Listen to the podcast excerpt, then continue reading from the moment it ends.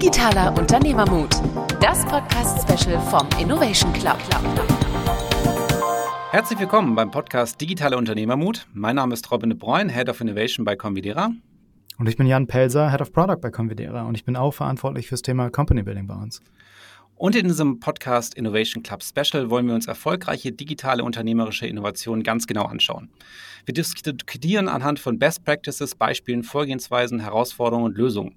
Unsere Interviewpartner sind dabei Verantwortliche für digitale Innovationen in Unternehmen oder Innovationsexperten mit praktischen Beispielen.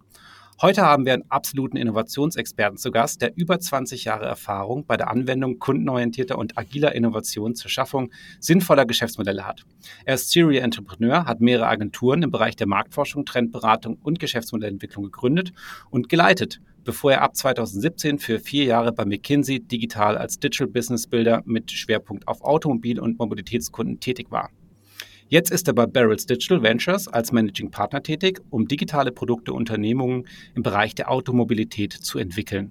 Wir freuen uns auf das Gespräch und begrüßen ganz herzlich Florian Peter. Hallo, freue mich hier dabei zu sein. Super. Schön, dass du da bist, Florian. Äh, ich freue mich sehr, dass wir dich für unseren Podcast gewinnen können, weil äh, ich kenne dich als absoluten Innovationsexperte und ähm, deswegen interessiert es mich. 20 Jahre ist für mich auch so eine Wahnsinnszahl, äh, wo du schon in diesem Feld eigentlich unterwegs bist und so habe ich dich auch kennengelernt damals über den MBA. Ähm, aber erzähl doch mal, wie bist du denn dazu gekommen? Also wie ist, wie ist Innovation deine Leidenschaft geworden? Ja, ähm, vielen Dank. Vielen Dank, dass ich dabei sein kann. Ich freue mich auf das Gespräch. Ähm, kann gerne ein paar Sätze zu mir sagen. Also meine Track Record über 20 Jahre mittlerweile. Ich bin gleich nach dem Studium. Ich habe in Deutschland und London studiert, bin dann gleich Ende der 90er nach New York ausgewandert. Ähm, das lag daran, ich hatte schon eine, Vorgeschichte. Ich war längere Zeit in Amerika als Kind und war auf der deutsch-amerikanischen Schule. Also so eine, so eine Vorliebe für, für, für, für, für das Leben und Arbeiten in Amerika. Bin dann gleich nach New York und habe dort, gerade zur, ähm, zur Dotcom-Zeit, ne, dieser ersten Welle der, der der neuen Internetfirmen habe ich dann verschiedene Startups mitgegründet, Agenturen aufgebaut im Bereich, als erstes ein Stadtmagazin rübergebracht aus Deutschland und vom, vom Freund von mir aus Berlin habe ich dann das Stadtmagazin nach New York gebracht und dort äh, in, in New York etabliert, ein paar Jahre lang mit, mit, mit Partnern zusammen. Habe dann eine Trendagentur gegründet, ähm, habe für viel für europäische Firmen in Amerika Trends gescoutet, unter anderem auch äh, viel für äh, Automobilunternehmen, für Daimler, für BMW. Ähm, dann diese Trendagentur ähm, verkauft ähm, an ein deutsches äh, Multimedia-Unternehmen und habe dann den Switch gemacht von Trends, also sozusagen, wo man immer mehr äh, berichtet über was gerade draußen so passiert, hin zu Innovation. Das im Grunde eine Anwendung der Trends. Ne? Und habe dann eine Innovationsagentur darum aufgebaut und mit äh, verschiedenen Partnern international als, als Netzwerk ausgebaut. Das mehrere Jahre lang gemacht, auch aus New York raus, bin dann aber aus privaten Gründen zurück nach Deutschland, hatte in der Zwischenzeit zwei Kinder in New York aufgezogen und es war dann im Endeffekt, New York ist kein, kein Pflaster, wo man lange Zeit Kinder großziehen will. Und dann bin ich halt zurück nach Deutschland und äh, wie du schon gesagt hast, äh, zu McKinsey gewechselt und bin dort im Bereich Digital, ähm, ähm, habe mich um den Bereich Business Building, Company Building für Automotive gekümmert. Mhm. Und jetzt bei Barrels. Jetzt bei Barrels, also Automotive, das zieht sich so ein bisschen durch bei dir. Äh, auch ein spannendes The Thema. Äh, kannst du vielleicht mal mehr zu Barrels sagen? Weil ich denke, viele unserer Zuhörer kennen Barrels vielleicht noch nicht so konkret. Mhm. Ähm, ihr seid ja sehr spezialisiert in diesem Automobilbereich, aber sag doch mal gerne, wie ihr aufgestellt seid gerne, und was ihr macht. Gerne. Also Barrels ist eines der führenden Unternehmensberatungen, spezialisiert auf Automobil und Mobilität. Wir nennen es Automobility. Ähm, wir arbeiten mit Automobilherstellern, OEMs, mit Zulieferern und mit Startups. Ne? Also ähm, im Endeffekt hat sich in den letzten zehn Jahren ja klar gezeigt, dass die ähm, Automobilindustrie nicht nur differenzierende Konzepte braucht, sondern auch die Umsetzung immer wichtiger wird, einen wichtigeren Stellenwert einnimmt. Ne? Und zu viele Themen sind dort ähm, in, in dieser ganzen Transformation müssen parallel angegangen werden. Also von der, von der, von der Anfang, von der Produktion der Automobile, von Vertrieb bis hin zum, zu den Services, die jetzt da drauf laufen können. Und diese ganzen Themen haben, hat Barrels über die Jahre, die letzten elf Jahre, eine Unternehmensberatung mit dem Fokus auf Automobility aufgebaut. Der Kern von Barrels ist der Think Tank, wie wir es nennen würden, also die Strategieberatung, Barrels Strategy Advisors. Da entsteht sozusagen das ähm, notwendige Know-how, um datenintensive äh, Produkte und, und Ansätze bei, bei dem, der Unit, die ich leite, Digital Ventures, umzusetzen. Dann haben wir noch eine weitere Unit, die sich mit dem Thema Digital Marketing beschäftigt, Mad Media. Und jetzt noch ähm, neue ähm, Geschäftseinheiten, die sich auch mit dem Thema Private Equity, also investieren in Zulieferer oder die gerade in die Schieflage gekommen sind, die nicht diese S-Kurve mehr schaffen, um dort zu investieren.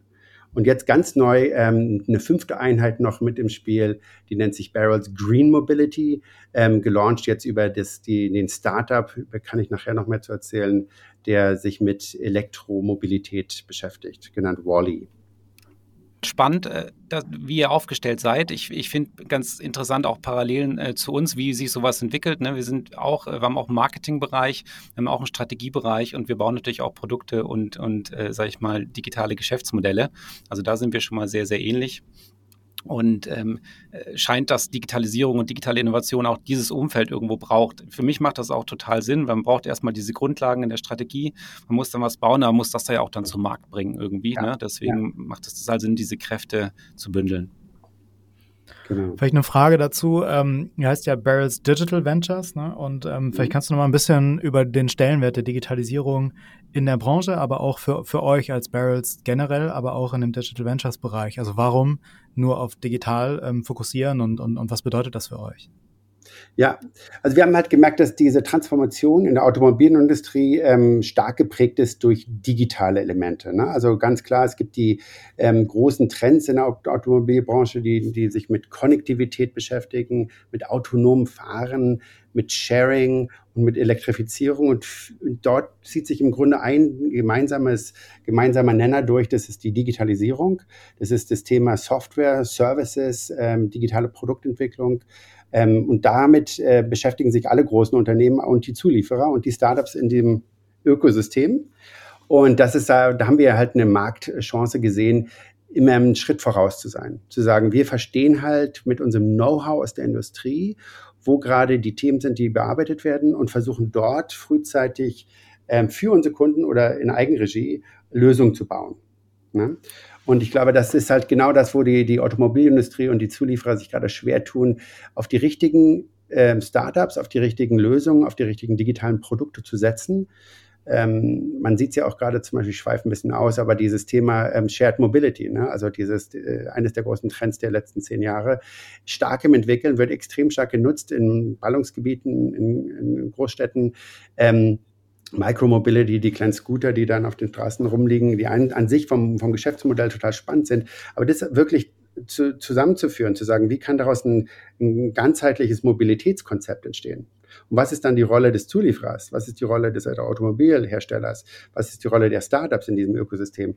Da ist noch extrem viel ähm, Raum, Raum, das Ganze zu, zu entwickeln und zu verbessern und kundenzentrierter zu machen.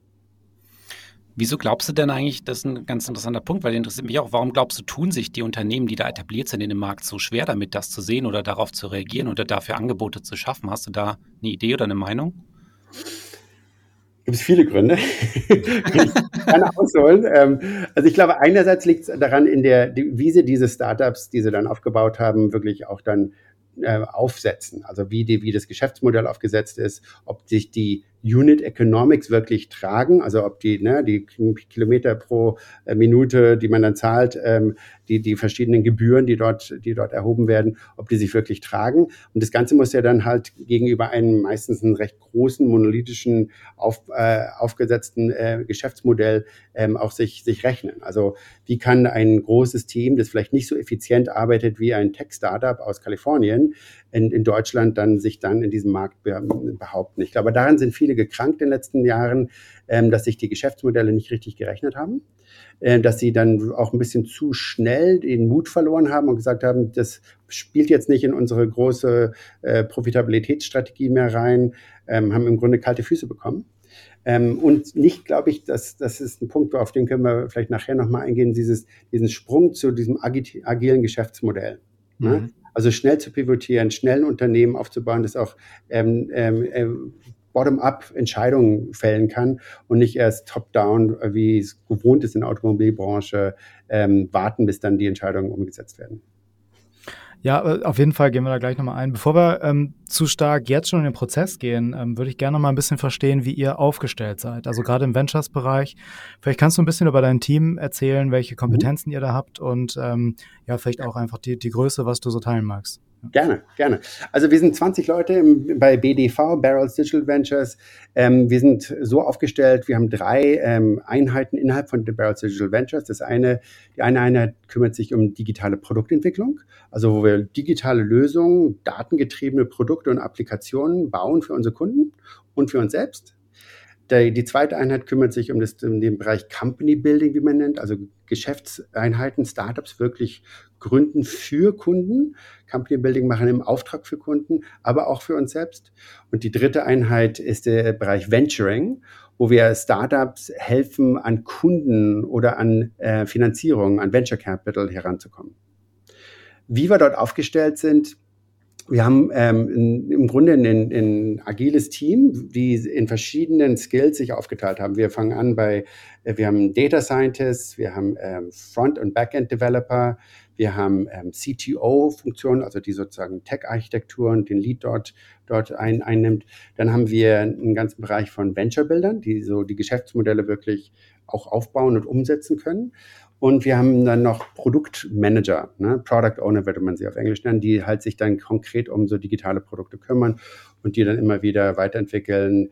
Dazu ähm, in diesem Konstrukt dieser, dieser, dieses Kernteams Barrels Digital Ventures arbeiten wir auch stark mit Vendoren, also mit einer verlängerten Werkbank, mit Agenturen, mhm. die uns dann befähigen, auch größere Produkte mal umzusetzen, längerefristige Geschäftsmodellentwicklungen mit, mit ähm, mit Entwicklern, mit, mit äh, Designern und anderen um zu, äh, auszustatten.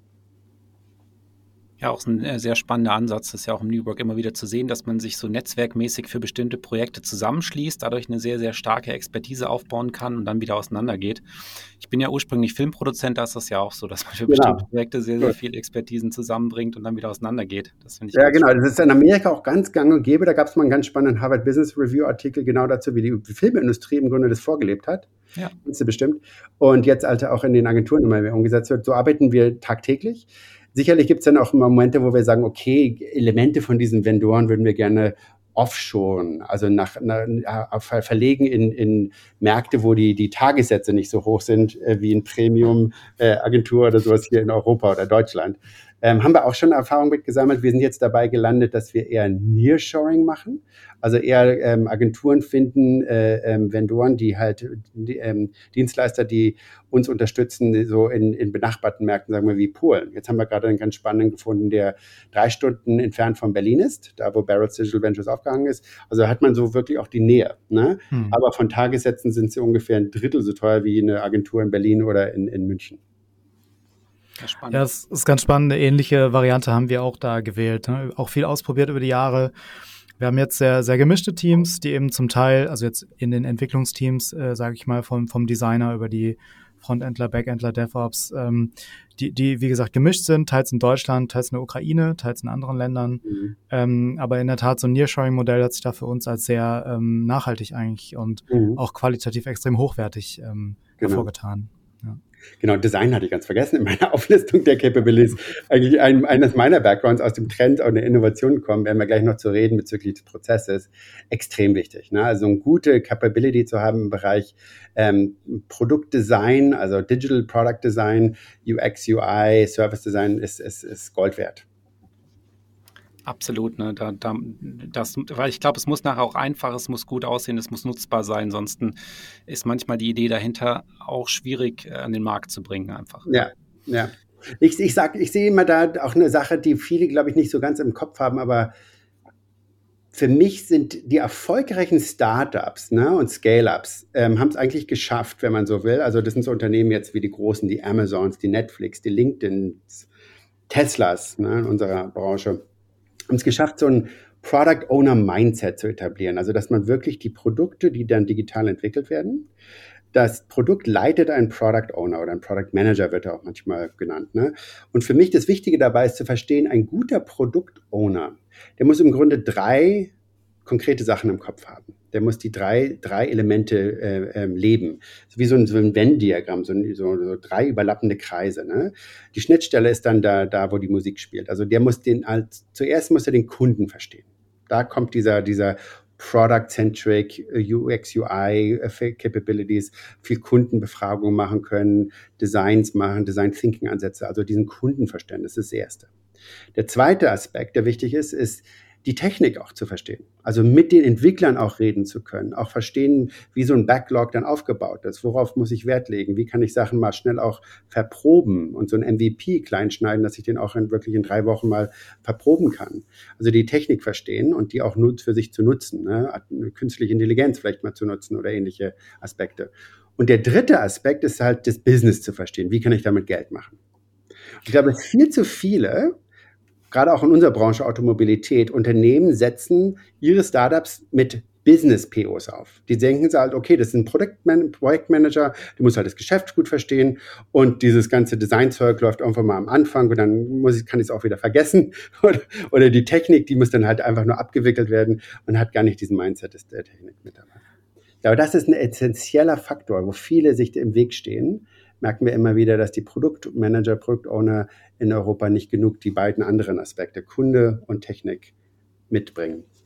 Ja, couldn't, couldn't agree more. Also und, und, und ganz ehrlich, ähm, ich finde so in, in Europa und in Deutschland hat sich ja jetzt doch irgendwie die letzten Jahre viel auch agil, Scrum und so durchgesetzt. Und dann hast du da natürlich auch immer mehr ähm, Leute auf dem Markt, die sich dann Product Owner ähm, nennen und das natürlich per vielleicht Scrum-Definition oder, oder Kurs oder so auch sind ähm, die aber wirklich dann sehr stark aus so einem extrem prozessualen und vielleicht auch teilweise technischen Bereich kommen, aber dann eigentlich so diese Business- und Strategiebrille oft leider gar nicht so mitbringen. Mhm. Ne? Und äh, oder du kommst ganz von der anderen Seite und dann fehlt aber der Technikblick. Also das ähm, mhm. ist echt interessant, weil wir auch so ein Venn-Diagramm dafür mal fürs Hiring tatsächlich gemalt haben mit genau den gleichen Bereichen. Kannst jetzt vielleicht nochmal irgendwo Marketing oder so drüber schreiben, aber, mhm. ähm, aber genau äh, dieselbe Insight und, und dieselben Erfahrungen haben wir da auch gemacht über die letzten Jahre. Und das ist halt unheimlich schwer, Leute zu finden, die diese drei Bereiche gut machen. Aber ich glaube, so ein bis zwei musst du wirklich gut mitbringen und dann vielleicht den anderen kannst du noch auffüllen oder so. Ja, ne? Aber das ja. äh, ist, echt, ist echt eine Herausforderung. Aber auf der anderen Seite macht das ja auch eine super coole Rolle, finde ich. Ne? Und die Leute, die das irgendwie gut machen, sind auch super spannende, spannende Personen. Genau.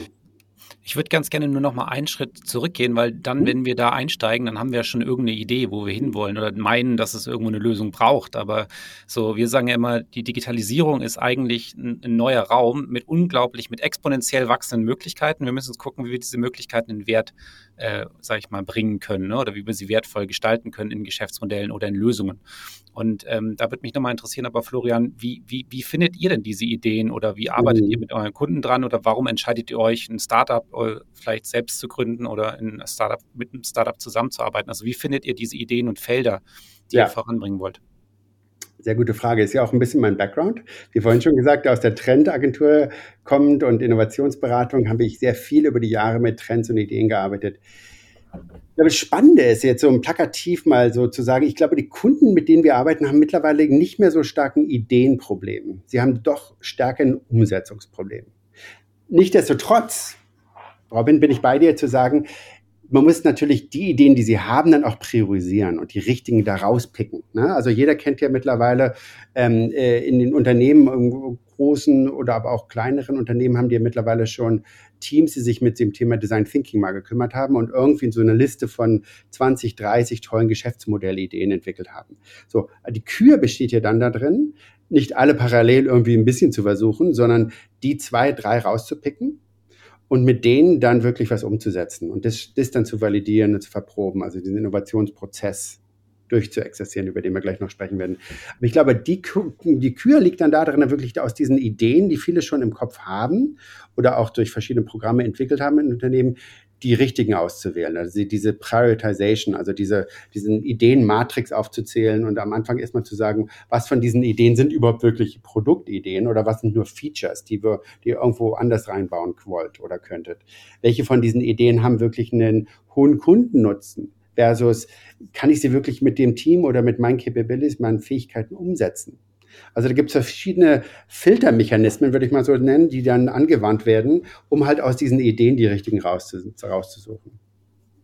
Eine andere Brille, die natürlich auch essentiell ist, die Ideen aufzuwerten. Ne? Zu sagen, okay, ich will sie einerseits filtern, aber ich will sie erstmal nochmal richtig zu, zu, zu äh, substantiaten, also äh, mit, mit Leben erfüllen und versuchen zu verstehen, wie ich die Idee stärker machen kann. Also im Endeffekt, äh, das Problem ist dann gar nicht mehr so, dass die Idee falsch ist, sondern die Idee ist vielleicht äh, zum Zeitpunkt entwickelt worden und hat sich jetzt weiterentwickelt. Wir nutzen da öfters so, so ein paar, ich nenne es Acceleratoren, also Ideenacceleratoren. Wie kann man eine Idee nochmal befeuern? Ähm, wie in so einem Teilchenbeschleuniger stelle ich mir das vor, wie deine Ideen mit anderen Konzepten ne, zusammen, zusammenprallen. Und aus diesen Ideen kommen dann, kommen dann gestärkte Ideen bei raus. Also für mich sind ein paar klassische oder große Themen, gerade die sehr stark akzelerieren, ist das Thema Plattformgeschäft. Wie kann ich mein Geschäftsmodell, egal ob ich ein Zulieferer bin, Automobilhersteller, ein Mobilitätsdienstleister, ein Startup, wie kann ich daraus ein Plattformgeschäft machen, Marktplatz ähm, entstehen lassen, mit anderen ähm, in ein, ein Innovationsökosystem aufbauen, also das Thema Plattform im weitesten Sinne. Ist nicht einfach, versuchen ja viele. Also ne, Amazon Web Services, Google, I, I, iOS, das sind ja alles Ökosysteme, alles Plattformen. Das ist überhaupt nicht trivial, aber ich glaube, da, da spielt extrem viel Musik. Ne? Mhm. Und wie kann man Plattformen, muss man die Plattform orchestrieren? Kann man vielleicht einfach nur daran teilhaben? Wo sind die richtigen Plattformen, in die ich mich sozusagen einflanschen will? Ne? Also das ist ein wichtiger Aspekt, ein Trend, der, der die Ideen, die die Unternehmen haben, befeuern kann. Ein weiterer ist, ist das Thema Daten. Ne? Wie kann ich Daten, die ich habe oder auf die ich zugreifen kann, viel besser noch nutzen? Kann ich die Ideen um, um mit Daten anreichern? Kann ich daraus mehr machen? Ähm, das spielt das Thema Software natürlich auch ein ganz klarer Aspekt. Wie kann ich meine Idee als digitale Softwarelösung befähigen, noch, noch performanter zu sein? Und ein weiterer letzter Aspekt, ein Accelerator, den wir stark, stark anwenden, ist, wie kann ich vielleicht aus einer Produktidee, die ich momentan habe, ein Servicemodell machen? Also die ganze Automobilbranche kennt ihr auch die Schlagzeilen, die sind gerade so an dieser, an dieser Stufe, wo sie sagen, in den nächsten fünf bis zehn Jahren wollen sie ihr Servicegeschäft extrem ausbauen. Also von dem Produktgeschäft, ich verkaufe ein Auto, ähm, eine Dienstleistung, ein Service mit auf dazu äh, andocken. Und die Autos im Grunde so als, als, ähm, als Systeme nutzen, um halt verschiedene Services auszuspielen. Ähm, ich glaube, da muss man auch immer wieder sehen, was gibt es da für Möglichkeiten, Service aus seinen Produkten zu machen oder Services mit anzudocken. Cool, also ähm, das heißt, ihr, ihr habt am Anfang oft eine lange Liste äh, selber oder eure Kunden und wenn ich das richtig verstehe, versucht ihr die sowohl zu filtern als auch erstmal zu stärken und dann zu gucken, wo ist am meisten Potenzial vielleicht, ne? Und dann, dann wahrscheinlich macht ihr das, ich rede jetzt mal über den Kundencase, aber du kannst auch gerne sonst wieder auf den eigenen Case ähm, eigene Ventures lenken, wenn du, wenn du möchtest. Aber sagen wir mal im Kunden, in der Kundenkollaboration, würdet ihr dann wahrscheinlich hingehen und mit einer kleinen Handvoll Ideen ähm, weiterarbeiten. Und was ja. sind dann die, die Next Steps? Irgendwie eine Validierung ja. oder, oder wo ja. geht's dann? Genau, hin? gerne, genau, genau, richtig. Also der Prozess ist, ist interessanterweise, egal ob wir es beim Kunden machen oder bei uns intern der gleiche. Wir haben da genau so ein, so ein Ideation-Format, äh, was ich gerade beschrieben habe, das dann weitergeht, übergeht in die Konzeptphase wo wir genau das machen und das Konzept versuchen zu validieren. Ne? Mhm. Also man muss sich so vorstellen, die lange Liste von Ideen, die man regelmäßig versucht vielleicht abzudaten oder zu stärken, wie eben beschrieben. Die werden wir dann durch so Filter schicken, durch verschiedene Kriterien filtern und sagen, das sind die Top ein, zwei, drei Ideen, mit denen wir uns jetzt beschäftigen wollen. Und so eine Validierung ist nicht trivial. Ich glaube, das ist auch eine, eine Achillesferse, wo viele sich immer ein bisschen zu schnell ähm, tun und sagen, okay, ich validiere jetzt mal drei Geschäftsmodelle in drei Wochen und dann komme ich zum Ergebnis. Das, das geht nicht. Aus meiner Erfahrung braucht man dafür Zeit. Ich glaube, das ist nochmal ein guter Punkt, wo sich manche auch dann die Finger verbrannt haben oder so oder die Lust verloren haben. Hast du es, glaube ich, so hast du es oder so ähnlich hast du es vorher genannt. Und ähm, das finde ich jetzt sehr, sehr schade manchmal, wenn man im Markt sieht, dass manche aufgehört haben, an diesen mhm. Ideen zu arbeiten und mit diesen Ideen zu arbeiten, weil genau diesen Raum für diese Validierung und äh, für die digitale Innovation zu haben. Das ist so extrem wichtig heute und das ist, wo der Wettbewerbsvorteil von morgen entstehen kann. Ne? Ja. Also das sollte man ja. nicht aufgeben. Genau, also in der Validierungsphase geben wir uns äh, im, im Schnitt so zwei, drei Monate Zeit. Also das ist schon ein langer Zeitraum. Ne? Also so, ähm, äh, wir, wir nehmen die Idee aus, jetzt am intern als Beispiel, wenn wir jetzt eine Idee aus, dem, aus unserem Ideation Pipeline, ähm, aus dem Review-Zyklus, der zweimal mehr stattfindet, kommen dann ein, zwei Ideen raus. Ähm, und diese Idee wird dann, geht dann durch so eine Jury im Grunde, ne? Und dann wird, wird die Idee durch diese Filter, wie gesagt, gekürt. Und die Idee, die dann äh, gekürt war, wird dann erstmal über einen längeren Zeitraum validiert und auch in dieser Validierungsphase inkubiert. Das, ist, das fasse ich ein bisschen zusammen. Also die Validierung fängt meistens sozusagen auf dem Papier an oder in der Beratersprache würde man sagen, das ist eher eine PowerPoint-Übung. Aber die ist auch wichtig. Ne? Und da, da, da zieht so dieser Kreis, von dem wir vorhin sprachen, dieses Geschäftsmodell, die, wie kann ich damit Geld machen, wie kann ich das ganze Modell halt sozusagen strategisch validieren, Business Case rechnen, also ne, die Finanzierungsoptionen auf Konkurrenzanalysen machen, das dauert auch seine Zeit. Und dann ähm, parallel äh, zu dieser, dieser Validierungsphase auf PowerPoint gehen wir auch schnell raus und sprechen mit dem Kunden. Also ist dieser dritte, dieser, dieser weitere Aspekt, äh, der, der äh, wichtig ist, die Kunden, ähm, ähm, die Kundeninteressen abzuholen, zu verstehen, wo sind deren Probleme bezüglich dieser, dieser Idee oder dieser Lösung. Und da auch ein ganz klarer Aspekt, tun sich extrem viele Unternehmen schwer, mit denen wir arbeiten. Immer ja. wieder. Es ist, äh, es ist also echt verwundernd, weil das Thema Design Thinking, Innovation, äh, geprägt von IDEO schon vor mittlerweile 15 Jahren, hat ja im Grunde alle, alle möglichen äh, Runden schon gemacht bei großen und kleinen Unternehmen. Aber trotzdem tut man sich schwer damit, wirklich mit dem Endkunden zu sprechen. Also ja. wie viele Kunden kennen wir, die es noch nicht schaffen, wirklich ein Gespräch herbeizuführen mit ihrem Endkunden? Das geht dann immer über Key Account Manager oder über irgendwelche äh, äh, internen äh, Sales äh, Gurus, die den Kunden ja verstehen, aber sie trauen sich nicht wirklich mit dem Kunden zu sprechen. Ne? Also das ist ein ganz tolle, tolles Erlebnis, wenn man dann es mal schafft, wirklich vor, vor Kunden rauszugehen und mit denen auch, mit dem Kunden vielleicht zusammen, ähm, auch die, die, die, dieses Erlebnis äh, zu haben, wirklich die Probleme und die, die, die Bedürfnisse der Kunden ähm, ähm, auszuloten.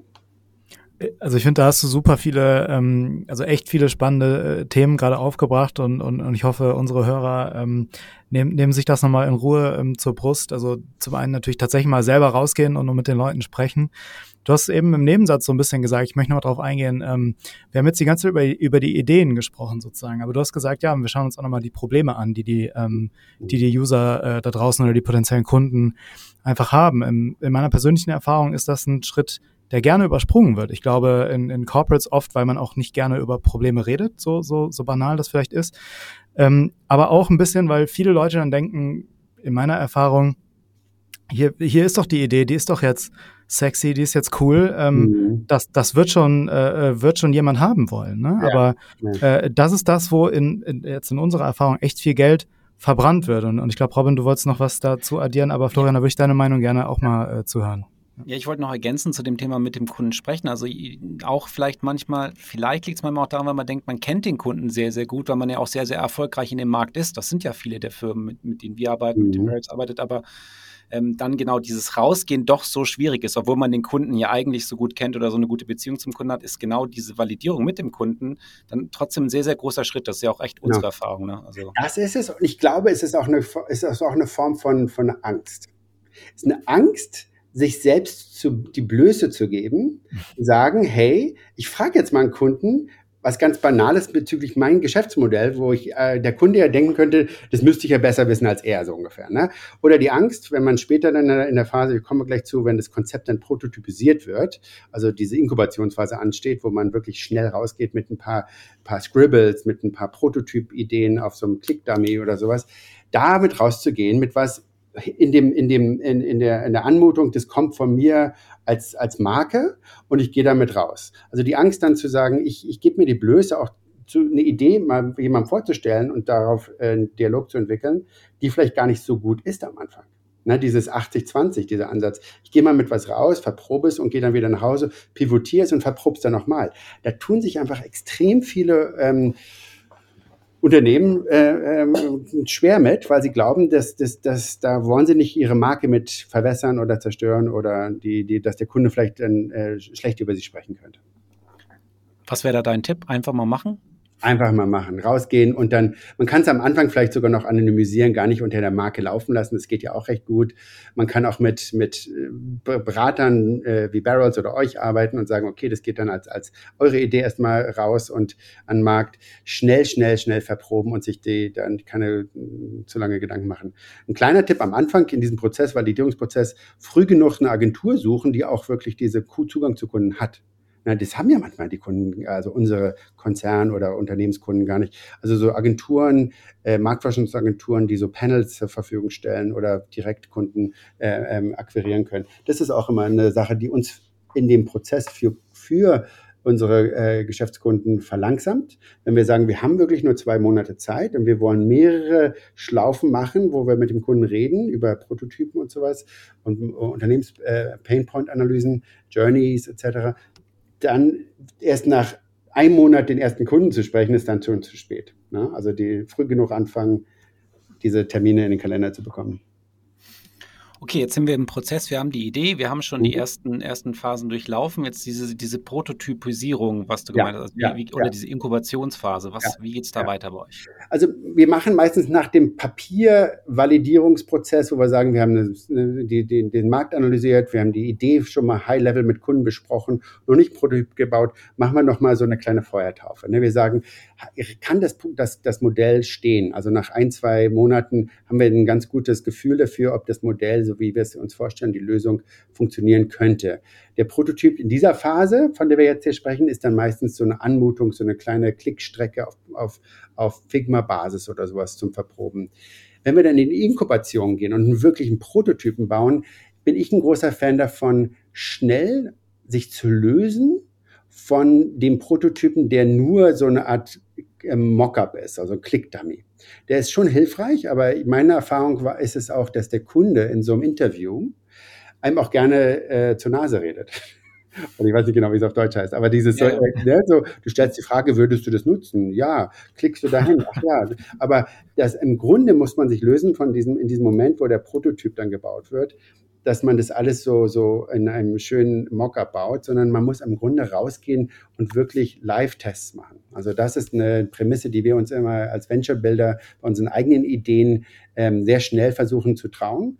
Eine Landingpage, also eine Webseite zu, zu machen für diese Idee, auch mal einen kleinen Logo dafür gestalten, Leute darauf lenken über Google AdWords, über Facebook Marketing, über LinkedIn Marketing, je nachdem was immer, Leute darauf lenken und irgendein Call to Action, also eine, eine Anforderung zu haben, so würdest du jetzt den Knopf drücken, würdest du deine E-Mail-Adresse hinterlassen für eine Newsletter oder mehr Informationen darüber, bis hin zu, die, die härteste sozusagen Verprobung wäre, würdest du jetzt schon eine, eine Anzahlung machen für irgendeinen äh, äh, ähm, Deposit oder eine, eine, Dienstleistung oder, oder einen Anspruch darauf im späteren Zeitpunkt. So ein bisschen so ein, fast wie so eine Kickstarter Fund Me äh, Kampagne, so glaubst du an die Idee.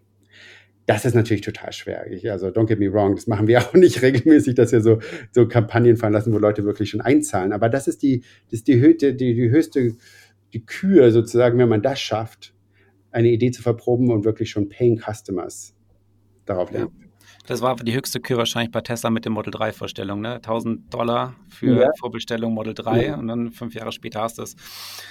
Äh, aber äh, noch ein anderes Thema, aber trotzdem äh, in die Richtung. Aber das ist natürlich absolut die Kür. Ne? Das ist natürlich äh, super spannend. Und ja. aber zu dem Thema, wie du das auch bauen kannst, ich meine, auch da muss man auch, kann man ruhig mutig sein. Es gibt ja viele No-Code, Low-Code-Lösungen heute. Also du brauchst ja nicht unbedingt immer für alles einen Entwickler. Du kannst heute auch schon, wenn du eine gewisse Produktaffinität hast, natürlich ein gewisses Gespür für Technik muss man irgendwie haben, aber kann man solche Dinge auch Absolut. relativ einfach und schnell umsetzen. Absolut. Ich meine, wir haben schon Sachen auch für Kunden gebaut, die in Shopify gelöst wurden. Also auch so wirklich auch für Konzernkunden manchmal so, so kleine Workarounds gemacht und dann in Shopify was gelauncht. Ne? Also es geht auch, da die ersten Lösungen mal zu machen, bevor man da eine riesen Plattform sich aufbaut mit, mit, mit äh, ganz komplexen IT-Systemen.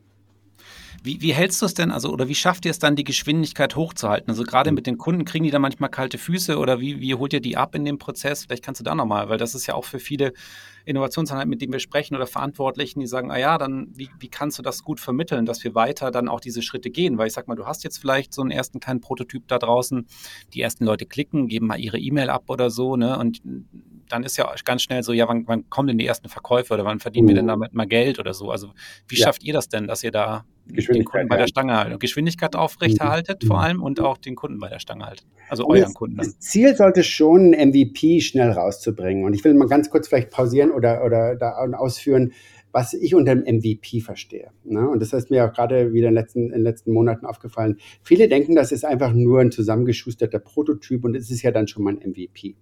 Denken auch manche Entwickler und Designer und so, das ist doch schon okay, das ist der MVP. im wahrsten Sinne des Wortes heißt Viability, dass das, dass, dass, dass das Produkt sich selbst trägt. Ne? Also dass ein, ein MVP würde bedeuten für mich, dass ich damit Geld machen kann. Also genau zu deinem Punkt, äh, ne?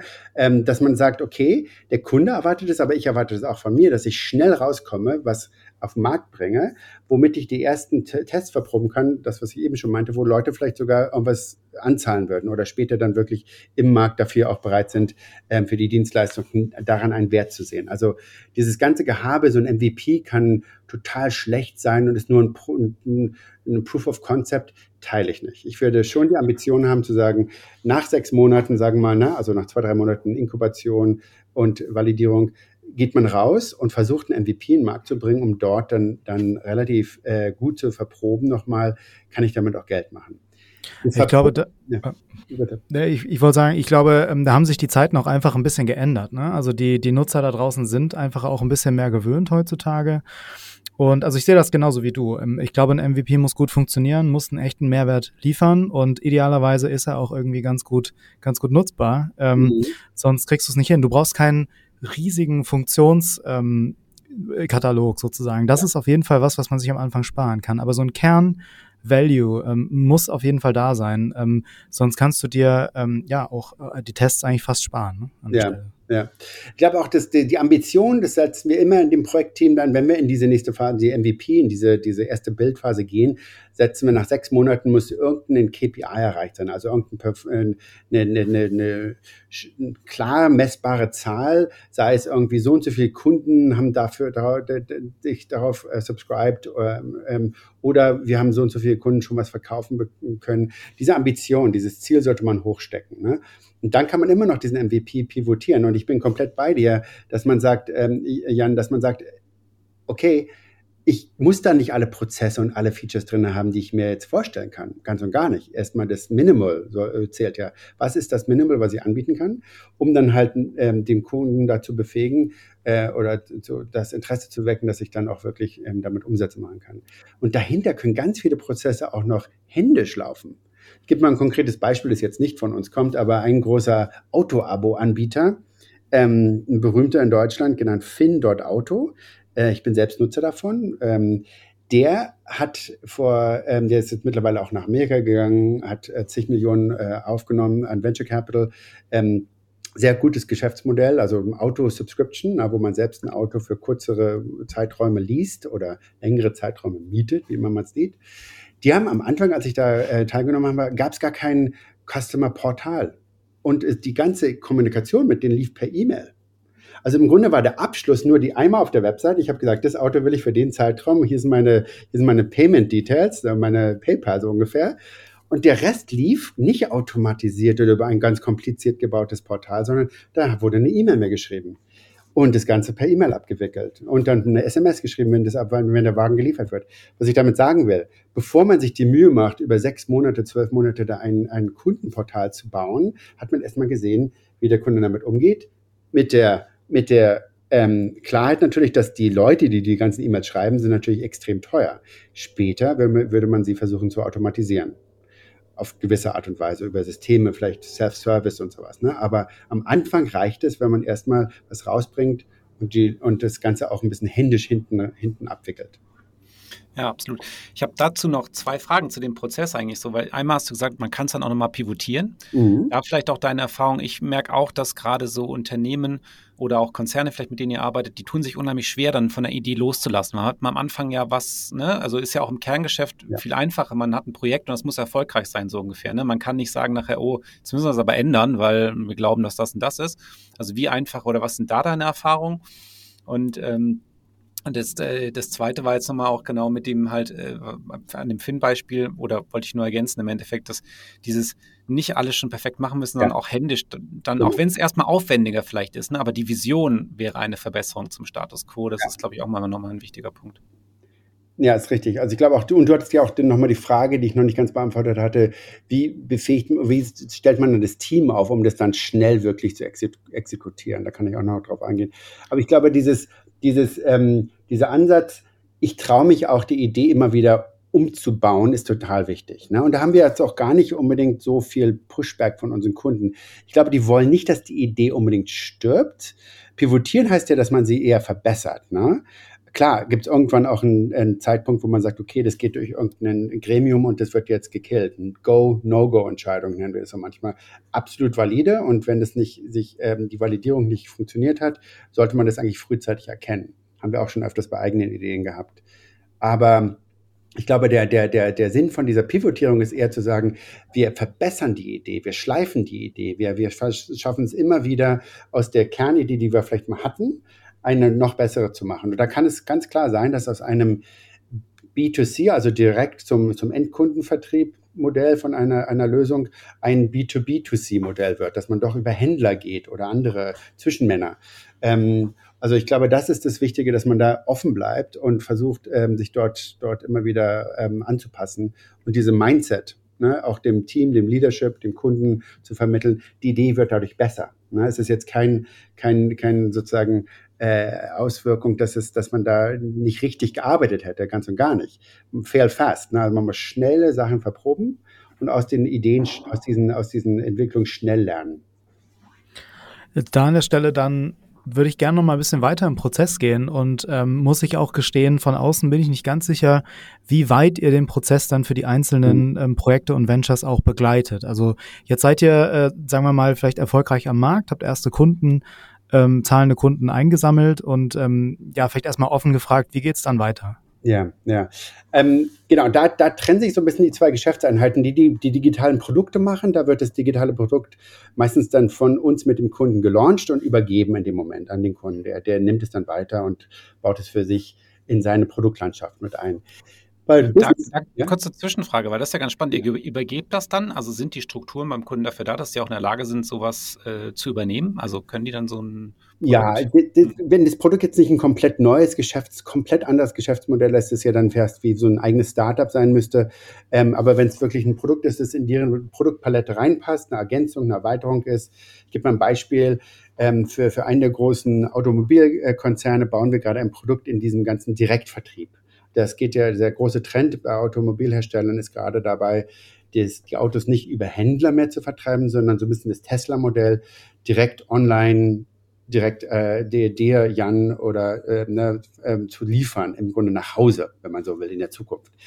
Ähm, dafür muss sich extrem viel verändern im Unternehmen. Und da gibt es verschiedene Geschäftsmodelle, die sich intern in der, in, in, in, ähm, bei dem Unternehmen dann verändern müssen. So, was machen wir? Wir haben jetzt ein Produkt entwickelt, das halt diese Zuteilung der Autos auf die Regionen, diesen, diese, diese Allokation der Autos in die Regionen und auf die Märkte und auf die, auf die, die Städte ähm, intelligent über einen Algorithmus aufteilt. Ne? So, und das ist ein Produkt, das passt halt in diese ganze Systemlandschaft des Kunden dann rein. Wir haben das Produkt mitentwickelt, haben da Partner hinzugezogen vom Fraunhofer Institut und anderen, anderen äh, Entwicklungsvendorenpartner äh, und haben das Produkt jetzt über mehrere Monate gebaut.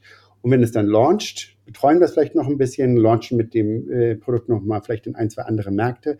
Aber dann geht es ganz klar über an den Kunden und die bauen es in ihre Capabilities mit ein. Richtig. Beim anderen Modell ist es natürlich öfters so, weil wenn man jetzt die, die Geschäftseinheit von uns die sich mit Company Building beschäftigt, ähm, ähm, beleuchtet. Da geht es genau darum, im Grunde spielt die Musik erst richtig, nachdem diese Idee gelauncht wurde, dieser MVP, von dem ich gerade sprach, das dann wirklich so weit auszubauen, das, den MVP auszuweiten zur Version 1.0, 2.0, 3.0, mit dem Kunden dann aber auch ein ganzes System aufzubauen, diesen Startup, diese Company darum aufzubauen, die dann ähm, insgesamt über mehrere Monate gelauncht wird. So. Ne? Ähm, Jan, das war ja auch deine Frage gerade, wie weit sind wir denn dabei? Und ähm, da arbeiten wir uns auch immer mehr ran, länger dabei zu bleiben, ist ja auch dann, in unserem Interesse, weil wir auch mit ins Risiko gehen. Also diese Company Builds ist immer eine Mischung aus einem Fixhonorar, einer erfolgsbasierten Honorar und eine, eine Anteils-Equity-Portion, äh, äh, ne? wo man Anteile an, dieser, an, diesem, an diesem Venture mithält. Ähm, insofern ist es auch in unserem Interesse, natürlich länger dabei zu bleiben und die mit auszurollen. Super spannend. Also danke, dass du da auch so relativ detailliert antwortest, weil das sind echt Fragen, die, glaube ich, sich die Leute da draußen so ein bisschen stellen, die sich in, eben für externe Partner in dem Bereich interessieren. Wie, wie sehen die Modelle überhaupt aus oder mhm. ne, wie, wie, wie, kann da geholfen werden? Ich hätte noch ein, zwei Detailfragen, wenn das, mhm. wenn das okay ja. ist. Und, und eine, äh, mit der wir auch oft konfrontiert sind, ähm, ist, was machst du mit dem Team? Du hast ja am Anfang dann ähm, vielleicht Partner oder, oder eben Kollaboratoren aus dem Kernunternehmen, vom Kunden sozusagen, ähm, und deine Leute, sage ich jetzt mal, die das äh, Ding eigentlich bauen. Und ähm, jetzt hast du ja aber irgendwie einen Zeithorizont, der nicht allzu lang ist, wenn das Ding fliegt, wo mhm. du ein Team aufbauen musst, das ähm, das Venture später sozusagen weitertreiben kann. Ja, also Co-Founders oder wie auch immer man sie dann nennt, aber ähm, auch operative Leute. Wie geht ihr damit um? Ja, ja, es ist ein ganz wichtiger und auch ein, ein, ein diffiziler Moment, ne? dieses Team aufzubauen, das einerseits also ich, ich rede jetzt mal von, von Company Building für Kunden, ne, Auftragsarbeit. Wenn wir jetzt ein Team aufbauen, wo wir wissen, okay, am Anfang ist es unser eigenes Kernteam von, von Barrels Digital Ventures, ähm, vielleicht ein paar Leute von den anderen Geschäftseinheiten von Barrels, die gemeinsam mit uns, mit dem Kunden das Ding aufgebaut haben. Da muss es ja überführen, relativ schnell in dieses, in diese äh, Running Formation, also diese, dieses laufende Team, das wirklich zusammen diesen Startup dann ausgründet. Und da haben wir auch viel Erfahrung schon gesammelt in den letzten Jahren, wo wir gesehen haben, okay, wenn man das zu spät macht und es immer so ein bisschen vom Unternehmen, also vom Kunden nebenbei und von uns nebenbei äh, äh, machen lässt, dann funktioniert das nicht. Also du musst im Grunde den Schalter umlegen und sagen, wer ist jetzt committed?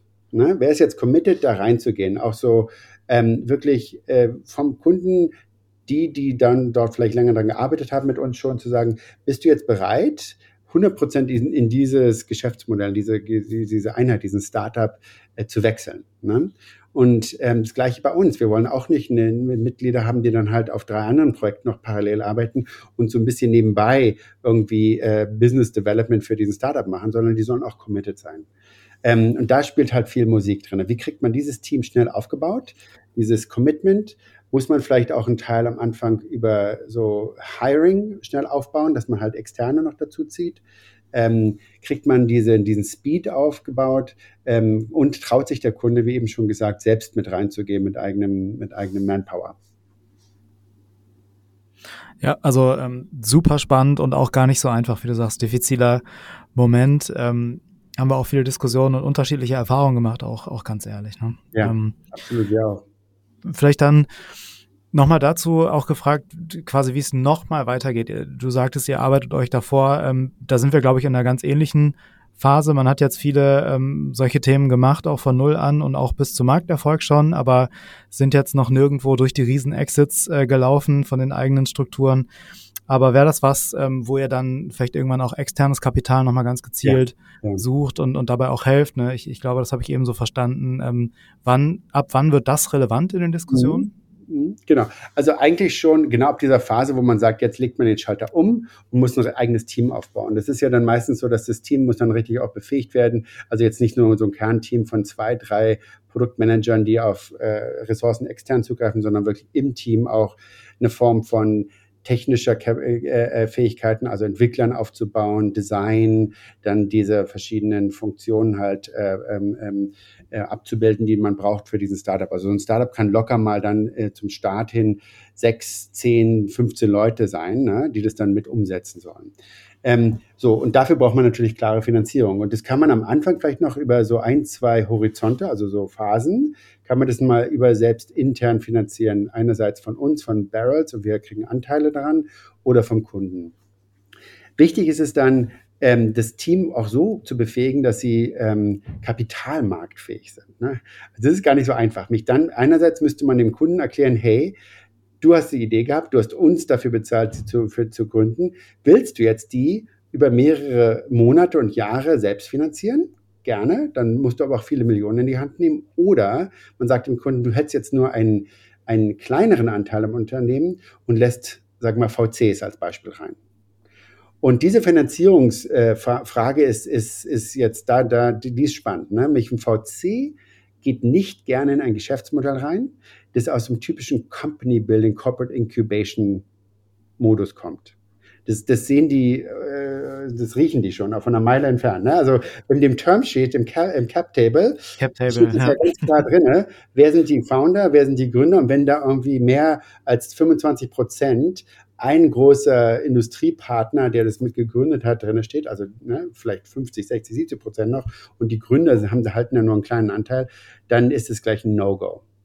Ja, ich glaube, das machen auch viele falsch. Ne? Jetzt ist natürlich, jeder muss seine Interessen irgendwo wahren, aber wenn du am Ende ähm, in ein Geschäftsmodell gehst, wo es vielleicht echt am, nur so ein bisschen am Horizont steht, dass man VC-Money mal mhm. holen möchte, dann dann ist ein ganz wichtiger Punkt, dass die Founder natürlich so incentiviert sind, äh, da auch langfristig beizubleiben. Ne? Und ich glaube, ja. das ist viel schiefgelaufen in den letzten Jahren. Total. Also ein gutes Beispiel, wir haben eine Idee ähm, intern selbst validiert äh, vom, vom Dreivierteljahr und da war das so, dass wir den Founder oder die Founderin, die da, da die Idee mit, mit validiert hat, die haben wir nicht schnell genug incentiviert. Wir haben ganz klar gemerkt, das war sozusagen, das war so innerhalb von, von Barrels mit, mit validiert, inkubiert und aufgebaut. Und der, die VCs, wie eben schon gesagt, haben das sofort erkannt. Ne? Mhm. So, was wir jetzt äh, entschieden haben, dahingehend zu sagen, wenn wir so eine Idee haben und wir wollen einen, Founder für unsere eigene Idee befähigen, der wirklich mit vollem Elan dahinter zu stehen, dann müsste man im Grunde den oder die Person komplett selbstständig ausgründen lassen, sofort. Also eigentlich schon in der Validierungs-Inkubationsphase. Gibt man den vielleicht 500.000 in die Hand, sagt, nimm das, die nächsten sechs Monate ist das dein Budget. Wir sind sozusagen die ersten Angel-Investoren. Und dann gründet es aber auch und, und dann sucht ihr auch ein anderes Office. Vielleicht ist unser Corporate Office viel zu teuer für dich, ne? Also so, ne, als Verrechnungssätze, Shared, Shared Service oder so. Äh, sei, äh, mach das Ganze mal mit einem Shoestring-Budget. Und dann ist es gleich ein ganz anderes Spiel. Und wenn, wenn du mit diesem Mindset dann vom VC gehst, sagt er gleich, okay, verstanden der, der Founder ist independent.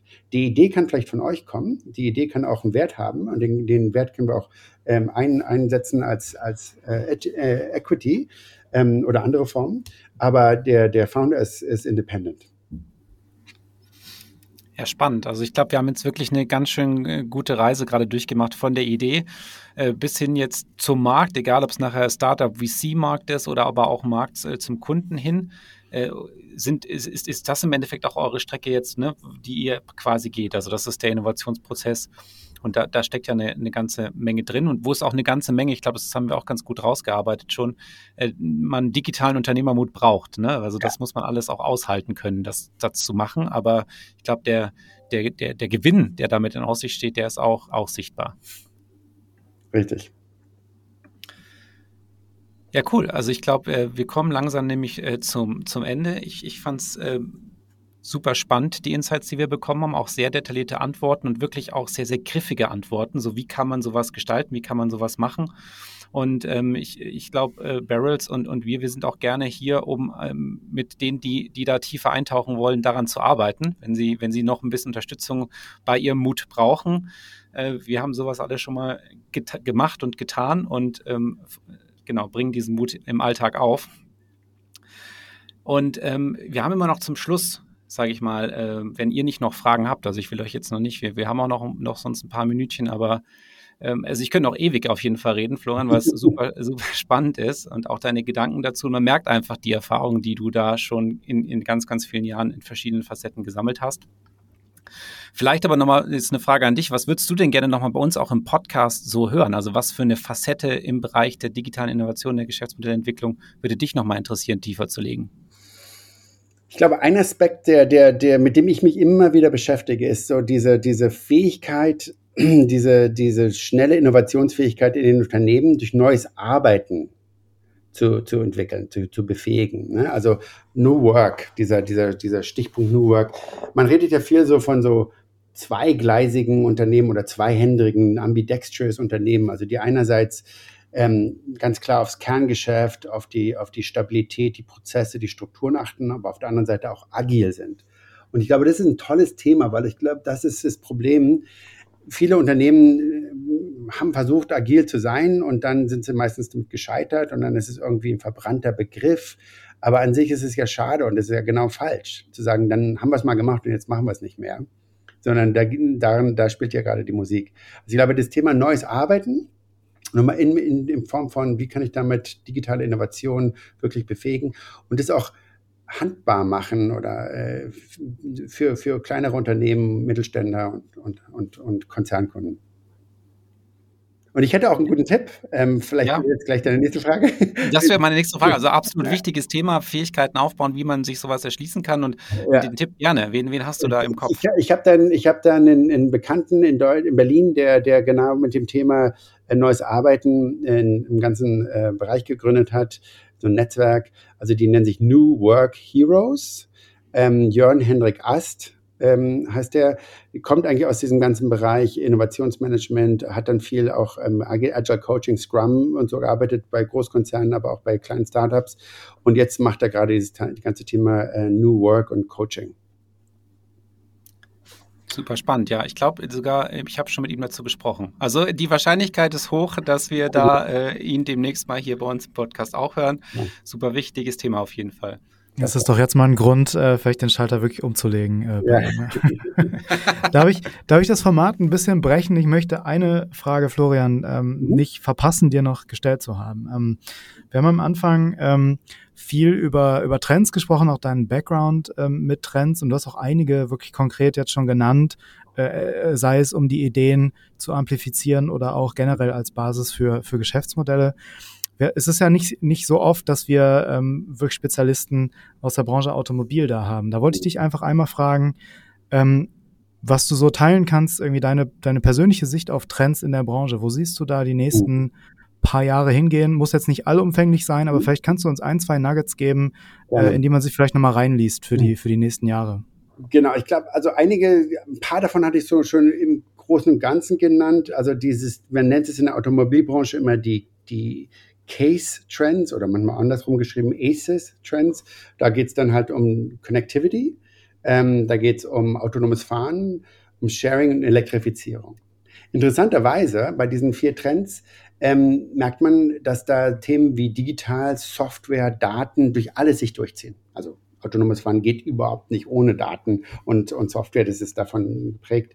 Ähm, Sharing Economy natürlich auch ähm, äh, Konnektivität ist genau das. Also ich glaube, Software und Daten sind da sozusagen äh, vertikal nochmal über diesen Themen drüber und ähm, die sind extrem spannend für die Automobilindustrie und dazu ist auch ein Aspekt, wo sie sich alle, die großen Unternehmen gerade sehr schwer tun. Ne? Also wirklich die Softwarefähigkeiten intern aufzubauen, die Möglichkeiten haben, auch wirklich die Software sozusagen zu trennen von der Hardware, die Teams, die Fähigkeiten, die, die Mitglieder, die Teammitglieder zu haben, die dann das auch wirklich dann auf, auf, auf die Straße bringen, in sprich, sprichwörtlich gesagt. Ähm, Daten da zu verarbeiten, da versuchen sich viele, da gibt es auch schon tolle, spannende Geschäftsmodelle drum. Also wie kann ich meine Daten, die ich über den Kunden habe, besser nutzen entlang der ganzen Wertschöpfungskette. Ähm, spannende, spannendes Thema in der Automobilbranche. Und last but not least, das ganze Thema Service, das hatte ich vorhin angesprochen, dieses Service, wie kann ich Service noch raufsetzen auf meine bestehende Geschäftsbeziehung, die ich habe mit dem Kunden? Also ne, dieses, dieses, der berühmte Begriff, das Auto ist wie so ein Smartphone on Wheels, würde ja eigentlich bedeuten, dass in Zukunft immer mehr dieser Services im Automobil auch angeboten werden, die jetzt ich schon kriege über mein Smartphone.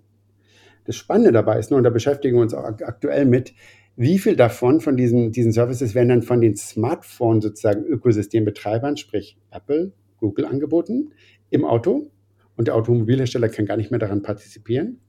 Oder, Hypothese der großen Automobilfirmen, ich baue ja da diese ganzen tollen Displays ins Auto. Ich habe diese ganzen hochperformanten Rechner im Auto in Zukunft, wie so ein Tesla auch hat und ähm, kann da ganz tolle Daten darüber ab, äh, ausspielen. Also ich müsste ja eigentlich diese Services anbieten können und monetarisieren. Ne? Als kleine Anekdote, in den Unternehmen, großen Automobilunternehmen wollen bis 2030 jeweils Milliardengeschäft machen mit Services. Also mehrere Milliarden und Servicegeschäft machen.